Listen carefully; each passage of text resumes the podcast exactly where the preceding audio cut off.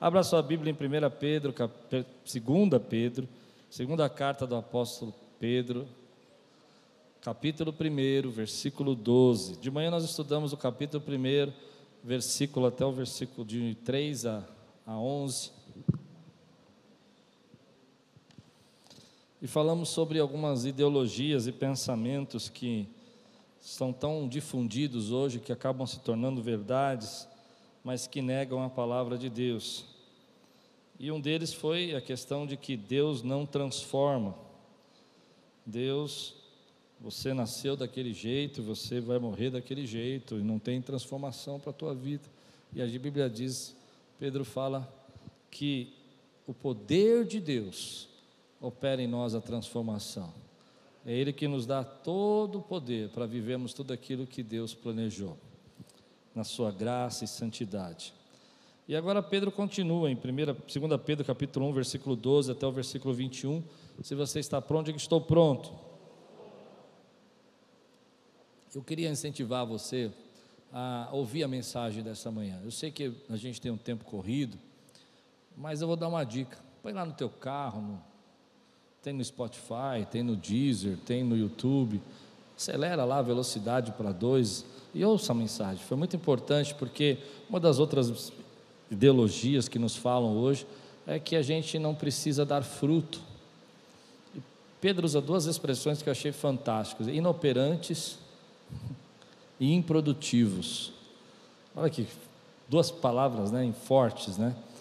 E ele diz que a gente se a gente não cresce na nossa vida espiritual, a gente se torna inoperante e improdutivos.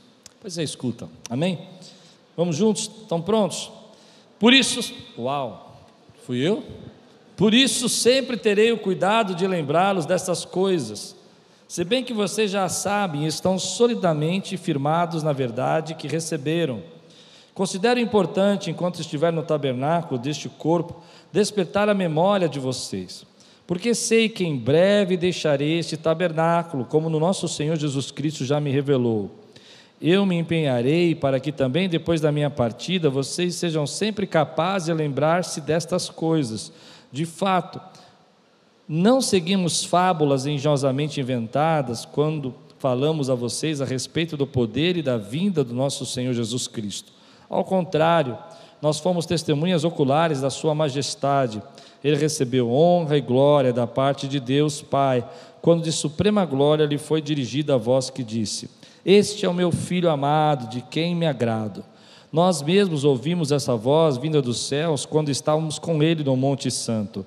Assim temos ainda mais firme a palavra dos profetas, e vocês farão bem se, ela, se a ela prestarem atenção como uma candeia que brilha em lugar escuro, até que o dia clareie e a estrela da alva nasça no coração de vocês. Antes de mais nada, saibam que nenhuma profecia da Escritura provém de interpretação pessoal, pois jamais a profecia teve origem na vontade humana, mas homens falaram da parte de Deus, impelidos pelo Espírito Santo. Amém? Vamos orar. Senhor, fala conosco nessa noite. Senhor, vem agora e opera milagres e transforma a nossa vida, muda os nossos pensamentos, fortalece a nossa fé. Que essa noite possamos sair com a nossa fé fortalecida, em nome de Jesus. Amém. Se eu tivesse que dar um tema nessa palavra, eu diria que o tema é o que você precisa lembrar. O apóstolo Pedro está no fim da vida dele, está terminando a jornada. O texto diz para nós que ele está esperando né, a, a profecia de João 21, que ele seria morto e crucificado. E ele está nesse momento de vida, de, de transição, de mudança, de termo de ministério. E ele prepara esse momento para escrever essa carta. E essa carta de 2 Pedro ela tem uma característica muito interessante que é defender a igreja de falsos mestres. Falsos mestres são diferentes de falsos profetas. Falsos profetas são aqueles que falam coisas em nome de Deus que Deus nunca disse.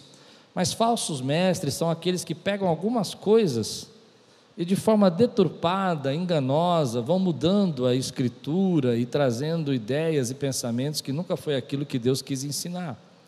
Então Pedro está aqui nessa carta preocupado com esses falsos mestres que estão surgindo na igreja primitiva, no começo já dos primeiros séculos, e ele vai nos lembrar de algumas coisas que são importantes para a nossa vida, importantes para a nossa caminhada com Deus. E aí eu fiquei pensando, será que tem falsos mestres hoje?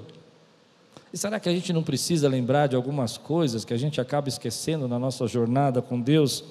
Então ele vai dizer em uma das coisas desse texto, nessa primeira, primeira abordagem do texto, ele vai dizer para nós por que, que nós deveríamos acreditar em Jesus.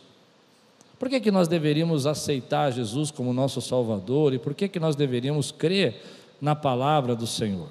E não é bem isso que eu quero pregar, mas ele vai dizer que há três razões principais que você deveria crer em Jesus. A primeira é porque o Pai deu testemunho do Filho.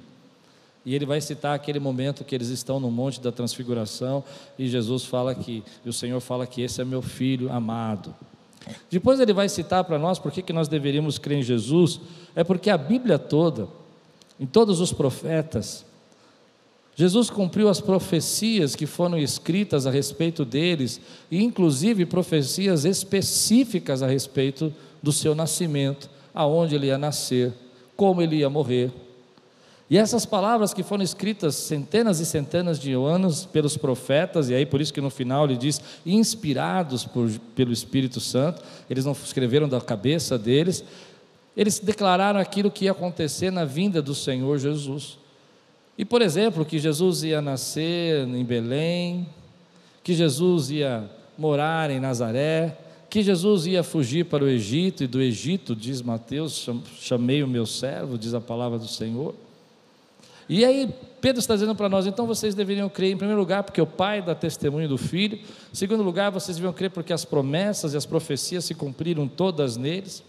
E em terceiro lugar, e eu acho bonito isso, ele está dizendo, porque eu vi, eu andei com ele. Eu não estou aqui contando histórias para você, eu vivi isso, eu estava lá. E é essa abordagem que ele vai trazer para nós.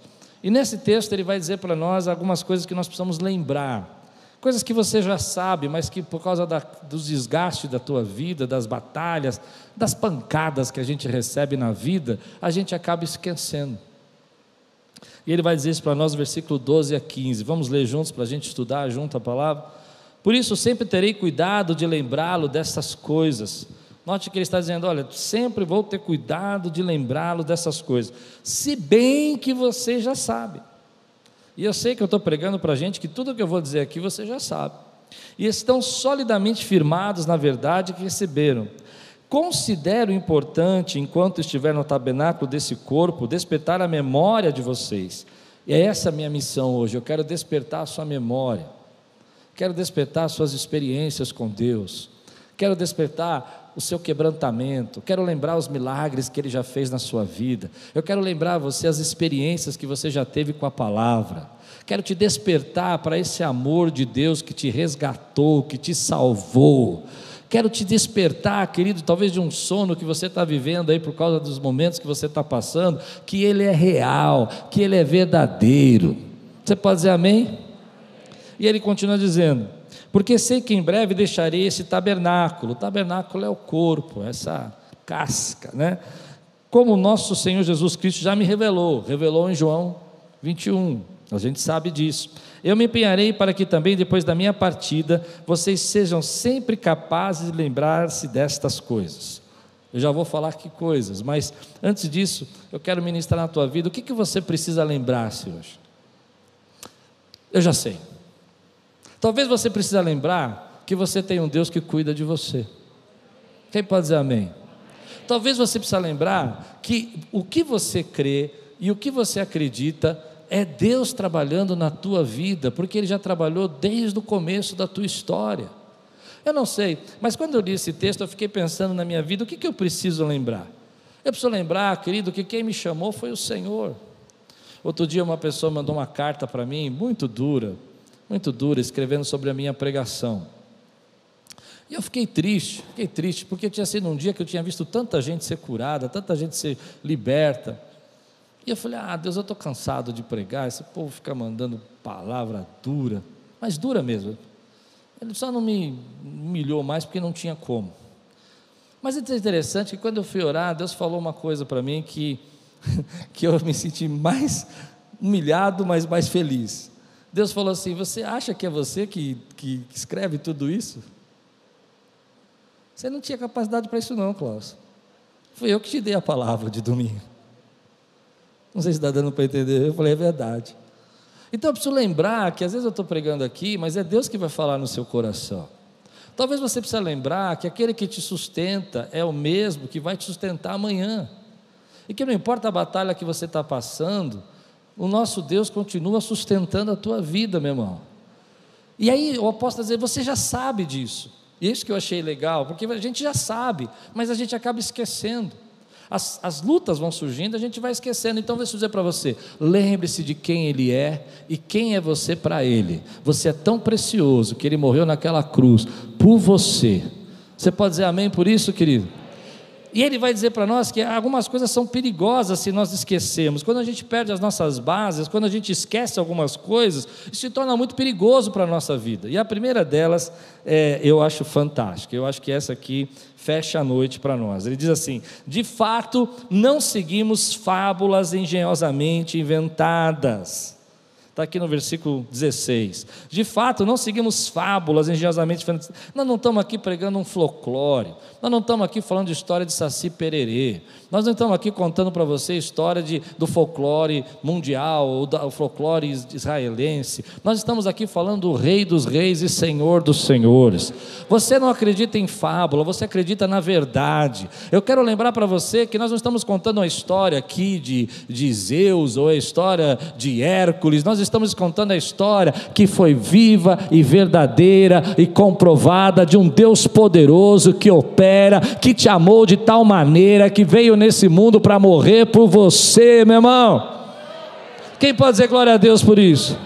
Então Pedro já vai falar assim: Eu quero lembrar vocês que não estamos contando história da carochinha aqui, não estamos inventando fábula. Nós falamos a respeito do poder e da vinda do nosso Jesus Cristo. Ao contrário, nós fomos testemunhas oculares da majestade, da majestade, da majestade dEle. E às vezes a gente se perde nesse, nesse, nessa, nessa vida cristã que a gente começa a achar, não, isso que isso aqui é invenção, isso aqui não aconteceu. Você vai para a internet, as pessoas começam a dizer, não, isso aí é, é, é historinha. Uma das pessoas que gostava muito de, de falar que Jesus era um conto de fadas era Freud. Freud gostava de dizer, Jesus é um conto de fadas.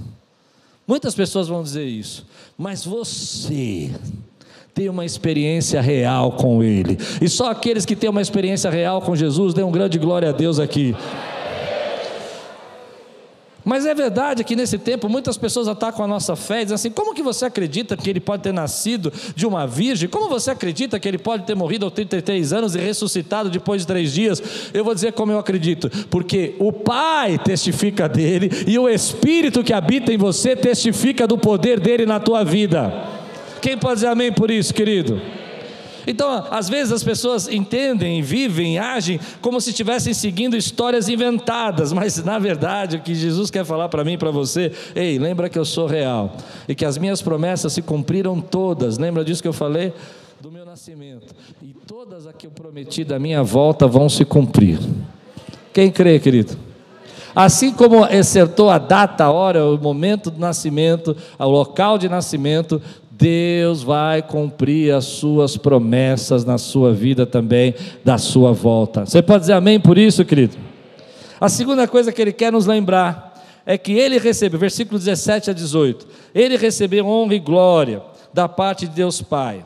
Quando da suprema glória lhe foi dirigida a voz que disse: Este é o meu filho amado, a quem me agrado. Nós mesmos ouvimos essa voz vinda dos céus quando estávamos com ele no Monte Santo. A segunda coisa que Pedro quer lembrar a gente é que Jesus é o Rei dos Reis e Senhor dos Senhores. Que o teu Deus, querido, não está morto, que o teu Deus não está derrotado, que o teu Deus não está num caixão de vidro. O teu Deus ressuscitou e vive para sempre, está vestido de glória. Ah, você olha para os seus problemas e acha esses problemas grandes demais. É porque você está esquecendo quem é o teu Deus. Ele é o Rei dos Reis e Senhor dos Senhores. Você tem medo do diabo, mas você devia saber que o teu Deus é poderoso para destruir com o sopro da boca dele toda arma forjada, todo ataque de Satanás.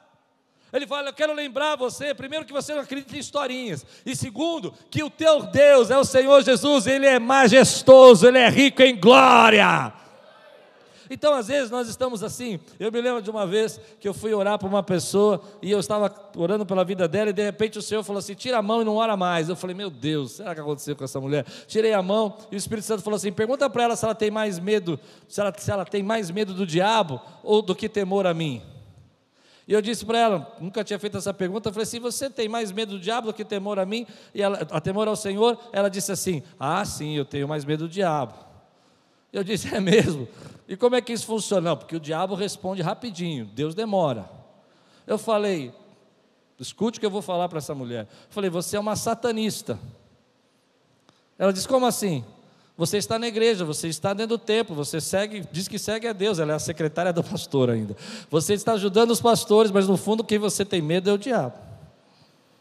Porque você não sabe a majestade do nosso Deus. Você não sabe o poder do nosso Deus. E deixa eu denunciar algo, querido. Acima de todo nome está o nome dele. Todo mais está abaixo dele. Eu sei, eu sei, eu sei. Vai ter ataque, vai ter batalha, mas que o Senhor repreenda todo ataque, toda batalha, porque você precisa saber disso. Maior é o que está em você do que o que está no mundo. Você precisa saber, querido, que o teu Deus é majestoso, vestido de glória. Ele é o Rei dos Reis, está sentado no trono e intercede por você. Você não está sozinho, você não caminha sozinho nessa vida. A presença do Espírito Santo de Deus habita dentro de você e não é para te dar arrepio, é para te guiar, é para te conduzir conduzir, é para te fortalecer, é para que você entenda de toda a verdade. Então deixa fluir a palavra de Deus na tua vida e glorifica o nome do Rei dos Reis. Aleluia! Às vezes a gente percebe isso. Gente que está na igreja, adorando a Deus. Eu, eu gosto de uma cena do Avengers. Eu não sei quantos gostam desses filmes, eu gosto desses filmes porque às vezes eu vejo umas coisas engraçadas lá. E tem uma cena engraçada que o, o Loki aparece lá, não sei quantos lembram dessa cena, e ele vai brigar com o Hulk. O Hulk é, uma, é, um, é um, um homem transformado, mas o Loki ele acha que é Deus. Lembra disso? Assistiram essa cena? Não assistiram, vou contar. O Hulk pega o Loki pelo pé e bate aqui, e bate ali, e bate ali, e bate aqui, e fica batendo. No final, a frase do Hulk que me chama a atenção. Ele joga o Loki no chão e fala assim: Deus fraco. Querido, eu vou dizer uma coisa para você: o teu Deus não é fraco, o teu Deus é poderoso, é majestoso. Eu gostava de um hino que nós cantávamos, aquele que diz assim: coberto de glória. Uma vez eu escrevi um hino assim, né, Marquinhos? Nós escrevemos junto, eu acho, né? Coberto de glória. O Senhor está coberto de glória. Você pode levantar sua mão e adorar o Senhor por 30 segundos aqui. Você pode deixar o Espírito Santo fluir. Você não está acreditando em fábulas, você está acreditando no Rei dos Reis, Senhor do Senhor. E Ele vive, está sentado no trono, intercede por você. Ele é poderoso, Ele está acima de todo nome, querido. Glorifique o nome dEle, exalte, exalte, exalte o nome dEle, querido. Em nome de Jesus. A Bíblia diz que Ele recebeu honra, Ele recebeu glória. Então eu quero dizer para você, ele não está inoperante, ele não está inativo, ele está agindo no nosso meio hoje, ele está aqui recebendo a tua adoração. Eu creio que os céus estão abertos, Ele está sentado no trono à direita do Pai e está declarando aí: Eu sei quem você é, e para todas as promessas que eu tenho na minha palavra a seu respeito, eu digo sim para você. Ele está recebendo a tua adoração, Ele vê suas mãos levantadas, Ele vê o teu choro na madrugada e Ele age. Ele é Deus bondoso, Ele é Deus poderoso, Ele é Deus maravilhoso, Ele é o Rei. Você já sabe tudo isso, mas eu preciso te lembrar. Porque às vezes você está caminhando na tua vida, andando como se estivesse sozinho, porque você esquece quem Ele é. E às vezes você está andando na sua vida achando que teu Deus é fraco, que ele não responde, que ele demora. Não, querido, a Bíblia está dizendo que ele está coberto de glória. Amém? A terceira, terceira palavra que Pedro quer nos lembrar está no versículo 19 a 21, diz assim: Assim tam, temos ainda mais firme a palavra dos profetas.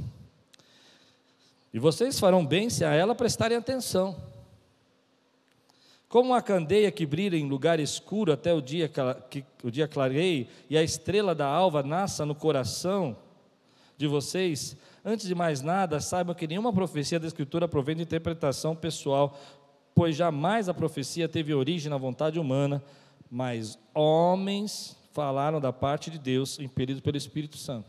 Pelo Espírito Santo. Pedro está querendo nos lembrar que a palavra de Deus, ela não foi escrita por homens, mas foi escrita pelo Espírito Santo. E ela é luz para o nosso caminho. Ela é quem vai dar a direção para a nossa vida. Ela é um farol no meio das trevas desse mundo. Ele está querendo nos lembrar, querido, que tudo aquilo que está escrito na palavra foi guiado e instruído pelo Espírito Santo, embora foram homens que escreveram no papel, mas era Deus que estava por trás dessa história. E a Bíblia só tem um autor, o autor é o Espírito Santo. Quem pode dizer isso, quer dizer? Embora a Bíblia tenha 66 livros, escritos por várias pessoas diferentes, quem estava escrevendo essa palavra era o Espírito Santo. E para que, ele estava escrevendo a palavra dele?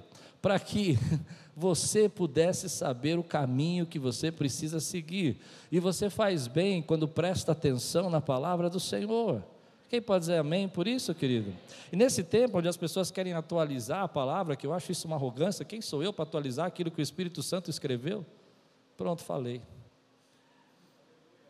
Quem sou eu para atualizar uma coisa que o Espírito Santo escreveu? Ou eu procuro entender o que ele escreveu, porque está escrita para iluminar o meu caminho. Consegue entender? Eu não estou falando de tabus, eu estou falando de regras. Tem gente hoje que eu fico triste tentando desassociar o Velho Testamento do Novo Testamento, como se só podemos pregar o Novo, não podemos pregar o Velho, nós podemos pregar só os velhos, não podemos pregar o Novo. A Bíblia é uma palavra só, foi inspirada, escrita pelo Espírito Santo. Aliás, deixa eu dizer, no capítulo 3 de 2 Pedro, já vai dar para perceber que as cartas de Pedro já eram consideradas canônicas naquela época, já eram consideradas palavras de Deus. Amém? Então você tem um privilégio, você tem uma lanterna na tua mão, você tem um luzeiro na tua mão, que é a palavra de Deus que está aí. E aí você quer, talvez não você, mas você deve conhecer pessoas que querem ser mais inteligentes que a palavra de Deus. Tome cuidado com quem quer ser mais inteligente que a palavra de Deus. Eu sei que tem muita gente inteligente, mais inteligente que eu. Não vou questionar isso. Mas eu não, não acredito em ninguém que vai ser mais inteligente do que Jesus. Quem consegue dizer amém porque eu estou dizendo? Então, entre escolher seguir uma pessoa que é mais inteligente que eu e seguir a Jesus, siga Jesus. Quem pode dizer amém por isso? Pedro está lembrando a nós aqui, falando assim: olha, você precisa entender, querido, que aquilo que você acredita, aquilo que você busca, realmente importa. E você precisa acreditar nessa palavra, ela foi escrita para te dar luz. Então tem gente que lê um versículo e pula o outro, lê outro versículo e pula aquele, aí se pode falar, aquele não pode falar. Querido, a palavra de Deus, toda a palavra de Deus é a verdade de Deus para nós. Ah, isso é muito difícil nesses dias, porque você vai ver textos aqui que você vai ter dificuldade de entender. Outro dia, uma pessoa no YouTube, ainda vou fazer essa resposta, não tive tempo ainda. É, escreveu assim: Ah, se Deus é tão bom e Ele manda a gente perdoar 70 vezes 7, por que, que Ele não perdoou o diabo? Inteligente, né? Boa pergunta. Ah, pergunta, por que Deus não perdoou? Agora, se a gente estudar a Bíblia, a gente vai entender que o diabo cometeu o pecado de conspiração, de auto-idolatria, e Deus expulsou o diabo da sua presença, porque ele queria ser igual a Deus e adorado como Deus. Então você precisa entender isso, querido, que ali não se trata de perdão, se trata de rebelião. É forte isso, né? E a rebelião a gente trata de outro jeito. O texto vai falar para nós que a gente precisa entender, querido, que as palavras de Deus estão ali para se cumprir. E você vai fazer bem se você prestar atenção sobre a volta de Jesus, sobre as suas promessas do seu reino messiânico. Quem pode dizer amém por isso? Amém. Você nunca terá, agora vamos, vamos entrar na minha pregação. Você nunca terá um lugar mais seguro do que estar debaixo da vontade da palavra de Deus. Tem muita gente vivendo isso, essa é uma das lições que eu tiro aqui do texto. Tem muita gente vivendo um tempo de insegurança, de dificuldade, de medo. Você precisa buscar sua segurança na palavra do Senhor, buscar sua segurança na, na presença de Deus. Entender que aquilo que você acredita, a experiência que você tem com Deus, aquela marca que Ele te deu, sabe, você tem um momento na tua vida que Deus te marcou e você falou, é inquestionável que Ele é real? Quantos tem um momento assim na sua vida, querido? Esse momento está aí para dizer para você: ei, filho, se apoia em mim. Eu já provei para você que eu sou real. Então tem muita gente buscando segurança naquilo que, que não traz segurança, na filosofia. Eu não sou contra a filosofia, não sou contra a psicologia, não sou contra a sabedoria dos homens, ao contrário, estudo muito, mas eu sei o que, que me traz segurança é a presença e a palavra de Deus. Você pode dizer amém? Quantos querem sair seguro aqui desse culto essa noite? Então se lembre da verdade, se lembre quem Ele é, se lembre que Ele é verdadeiro, se lembre que a tua experiência com Ele não é uma invenção da sua cabeça, é porque Ele fala com você. Se você crê, dá um glória a Deus por isso. A segunda lição que eu tiro desse texto é que aquilo que você acredita hoje importa, e a maior artimanha de Satanás é atacar a tua fé. Eu falei no culto de libertação que o diabo não, não, não, não precisa do teu carro, aliás, ele nem anda de carro. Mas quando ele ataca o teu carro, você sofre uma dificuldade, um acidente, ele está atacando a tua fé. O questionamento que você está fazendo é se Deus cuida de você ou não cuida, se Deus te ama ou não te ama, se Ele te protegeu ou não te protege. Estou falando a verdade ou não estou? Porque ele não anda de carro, meu irmão, ele ataca a tua fé. Ele não precisa do teu emprego, aliás, o diabo nem trabalha, mas ele coloca uma pessoa do teu lado ali para te perturbar, para te, te oprimir, para que você perca aquele emprego, porque quando você perder o emprego, você vai falar assim: que, que me adiantou servir a Deus? E o objetivo dele é você chegar nesse ponto, no ponto que você vai duvidar se Deus realmente te ama ou não. Essa é a artimanha dele. Então aqui vai uma palavra para você, querido. Aquilo que você acredita importa. E nessa noite, Deus trouxe você aqui, carregou você no colo. Alguns falaram: Eu não vou, eu não vou, eu não vou. Mas Deus falou: Vai que eu vou te levar, porque eu vou fortalecer a tua fé hoje. Eu vou declarar a minha palavra, porque eu vou mudar aquilo que está impedindo de você crer. E quando a gente não consegue crer, meu irmão, a gente vai ficando enfraquecido. Se eu não creio que Deus responde a minha oração, eu não consigo orar. Se eu não creio que Deus está ouvindo o que eu estou dizendo, eu não consigo buscar a presença dEle. Se eu não creio que Deus me ama, eu não consigo adorá-lo. Se eu não creio que Deus cuida de mim, eu não consigo descansar. Mas quando a minha fé é fortalecida, a minha postura e a minha atitude muda, e nessa noite Deus está mudando a tua postura, trazendo libertação para a tua vida, porque Ele está falando, ei, lembra de algumas coisas que eu já falei para você, e eu sou fiel para cumprir. Aleluia, aleluia. A terceira lição é: se você viver em segurança, e você quiser viver em segurança, lembra-se que você já sabe. Tem momentos na minha vida que eu falo, meu Deus, como é que a gente vai pagar isso? Como é que a gente vai fazer aquilo? E aí eu escuto a voz de Deus falando no meu coração. Já passamos por isso. E eu fico pensando que aquele Deus que fez o milagre naquela época vai ser o mesmo Deus que vai fazer o milagre nessa época. Você já sabe, você já sabe. A quarta lição é: tome cuidado, querido, em buscar segurança em sua maneira de viver, na sua ideologia, nas suas opiniões, ao invés de se separar para a verdade, separar para a palavra de Deus. Tem muita gente, querido, que às vezes não percebe, que está buscando segurança em tantas coisas, mas a nossa segurança está na palavra de Deus. Uma das coisas que me deixa seguro quando eu passo por muitas batalhas é lembrar daquele versículo que diz: Nunca te deixarei, nunca te abandonarei. Como eu gosto desse versículo. Quando às vezes me sinto fraco, triste, devagar, eu gosto de lembrar da palavra de Deus que fala assim: Ei, eu sei o pensamento que tem a vosso respeito. Talvez hoje o Espírito Santo esteja querendo fazer algo comigo, com você, muito simples. Dizer, sabe por que você está tão ansioso? Sabe por que você está tão preocupado? Porque você está dando mais importância às últimas notícias do jornal do que aquilo que eu quero falar para você. E eu não estou dizendo que você não tem que ler o jornal, eu estou dizendo que você precisa colocar a palavra de Deus em primeiro lugar na sua vida. Você pode dizer amém por isso? Então, deixa nessa noite o Espírito Santo recobrar a tua confiança. Deixa nessa noite o Espírito Santo fortalecer tua fé. Deixa ele pegar você e dizer assim: ei, volte a se lembrar do quanto eu amo você e o quanto eu cuido de você. O que eu sinto nesse tempo, olhando de uma forma bem espiritual, é que a nossa fé está sob pressão. O tempo todo, o tempo todo que eu assisto alguma coisa, ou leio alguma notícia, ou vejo alguma matéria no jornal, ou percebo alguma coisa, o tempo todo eu vejo palavras tentando fazer eu pensar que aquilo que eu acredito não é verdade. E a nossa fé está sobre essa pressão todos os dias. Todo tempo você está ouvindo aí que Deus não vai curar, Deus não, não, resolve, que você não pode orar por isso, que você não pode orar por aquilo, que é uma loucura você acreditar nisso, que nós cristãos somos pessoas alienadas. Você está ouvindo isso o tempo todo. Algumas pessoas riem de você no seu trabalho, outras fazem piada a seu respeito quando você diz que estava orando. Outras dizem assim: Ah, eu lembro de um jovem que falou assim para mim quando eu comecei a minha caminhada com Deus a orar. Ele diz: Ah, põe a mão aqui, ora aqui, quem sabe eu fico bom. Uh, que delícia quando eu fui orar por ele, estou sentindo melhor. Só para zombar.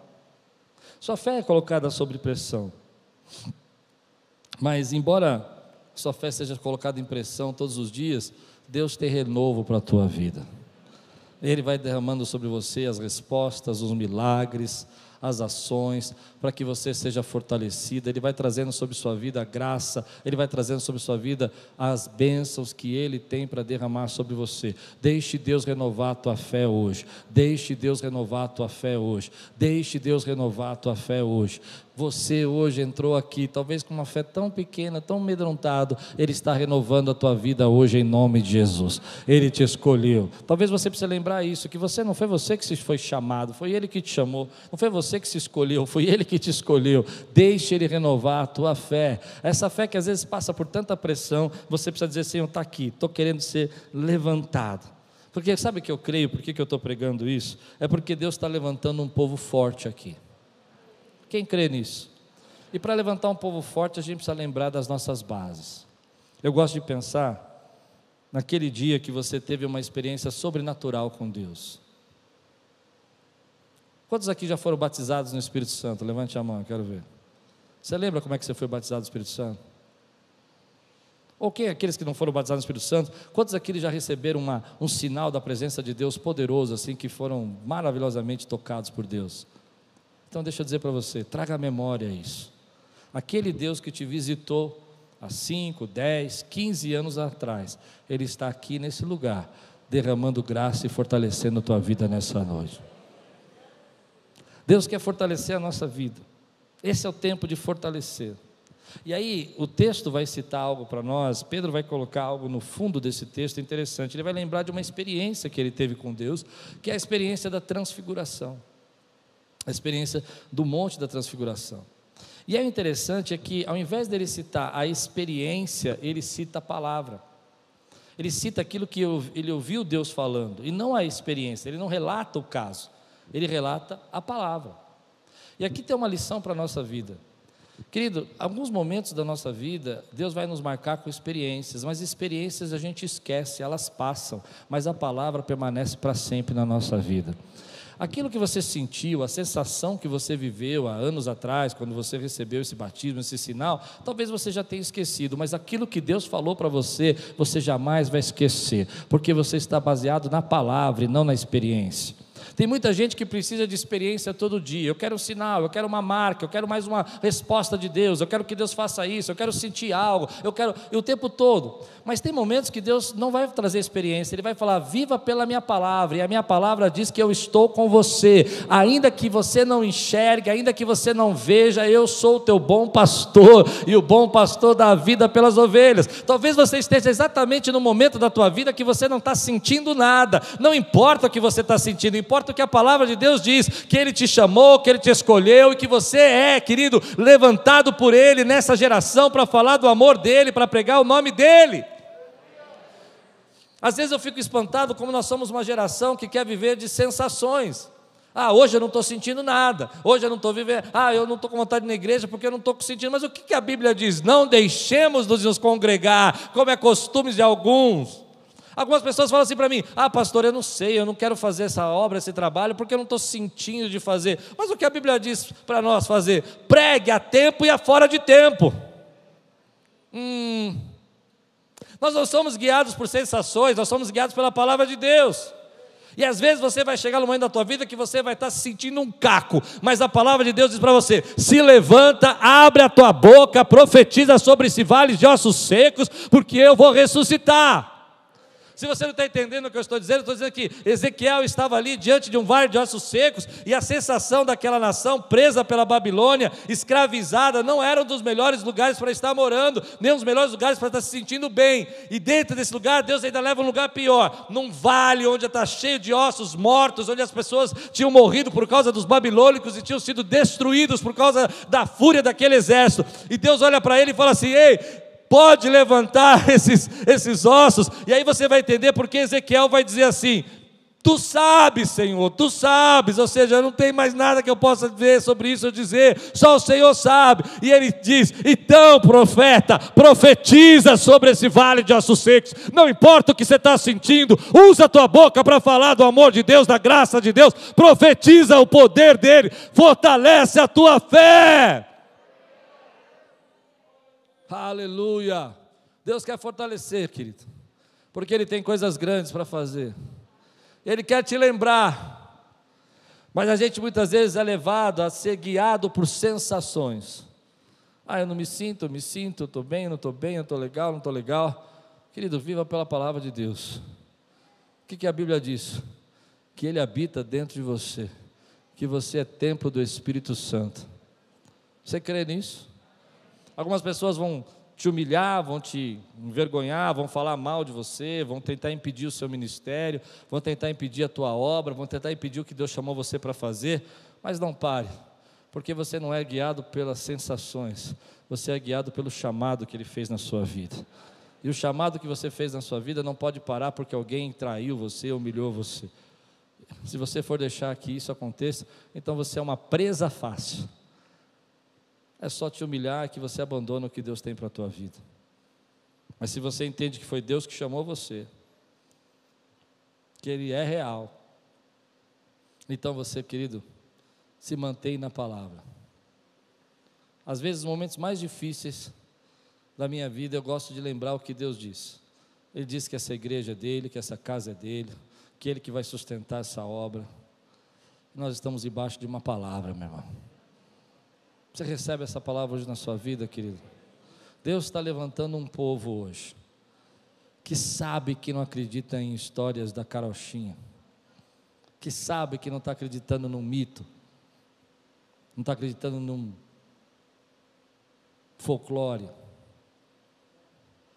Deus está levantando um povo que sabe que adora o Rei dos Reis e Senhor dos Senhores, e que está disponível para esse povo, para esse Deus, está disponível para esse reino.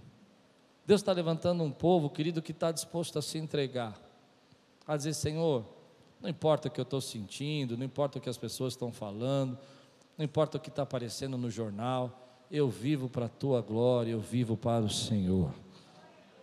Deus está levantando um povo, querido, que é fortalecido no espírito para enfrentar esses ataques, essa pressão que a gente vive hoje, que Deus não muda, que a gente não precisa dar fruto, que você pode viver a sua vidinha do jeito que você quiser o importante é que você levantou a mão num culto. Se você levantou a mão num dia num culto, está tudo bem para você, você está salvo, independente do que você faz amanhã ou depois de amanhã, ou quanto você ama Deus ou não. A gente sabe que isso não é verdade. A gente sabe que o poder de Deus está operando dentro de nós para fazer algo novo na vida das pessoas. E tem gente, irmão, que precisa ser salvo. E Deus vai usar você. Aliás, eu falei de manhã, eu vou repetir. Está vendo essa cadeira vazia do seu lado?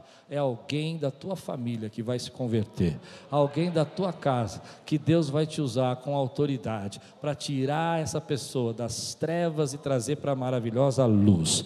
Para tirar essas pessoas da garra de Satanás e colocar na graça de Deus. Quem pode dizer amém por isso, querido? Eu quero terminar assim. Às vezes, a gente passa por tantas dúvidas e tantos ataques mas lembra quem Ele é. Lembra o que Ele fez. Lembra onde Ele está. Lembra como Ele te chamou, quando Ele te tirou, da onde Ele te transformou. Lembra que Ele fala com você. Lembra que essas coisas que já aconteceram na sua vida não foram acidentes, mas foi ação de Deus na tua vida. Porque Ele te ama. Porque Ele te ama. E se você crê nisso que eu estou pregando, eu quero desafiar você a ficar de pé agora e adorar o Senhor comigo. Quero desafiar você a quebrar cadeias hoje, quebrar essa pressão que a nossa fé muitas vezes enfrenta. Quantas vezes eu escuto pessoas dizendo assim: ah, eu não acredito que aquela pessoa pode mudar. Deus tem poder para mudar. Eu não acredito que esse problema pode passar. Quantos problemas Deus já tirou da nossa vida, por que, que Ele não pode fazer passar esse problema? Eu não acredito que adianta orar. Quantas vezes você já respondeu e instantaneamente Deus respondeu algo que era impossível para você? Quantos aqui já viveram um milagre de Deus? Lembra do milagre que você viveu? Então diga assim: Deus está aqui. O mesmo Deus que operou aquele milagre vai operar o um milagre hoje, nesse lugar. Quero ouvir você dar um brado aqui agora e dizer glória a Deus. Que... Aleluia! Glória a Deus! Aleluia! Eu quero que você repita comigo, se você sentir liberdade para fazer. Se você não sentir, não faça. Amém? Combinado? Você sabe quem Ele é. Você vai dizer, eu sei quem Ele é. Amém? Eu vou falar você, mas você vai trocar para eu, tá bom? Você sabe quem Ele é. Você sabe o que Ele fez por você. Você sabe o que está por vir. Você sabe de onde Ele te tirou. Você sabe onde estaria se ele não tivesse resgatado você. Então adore, meu irmão.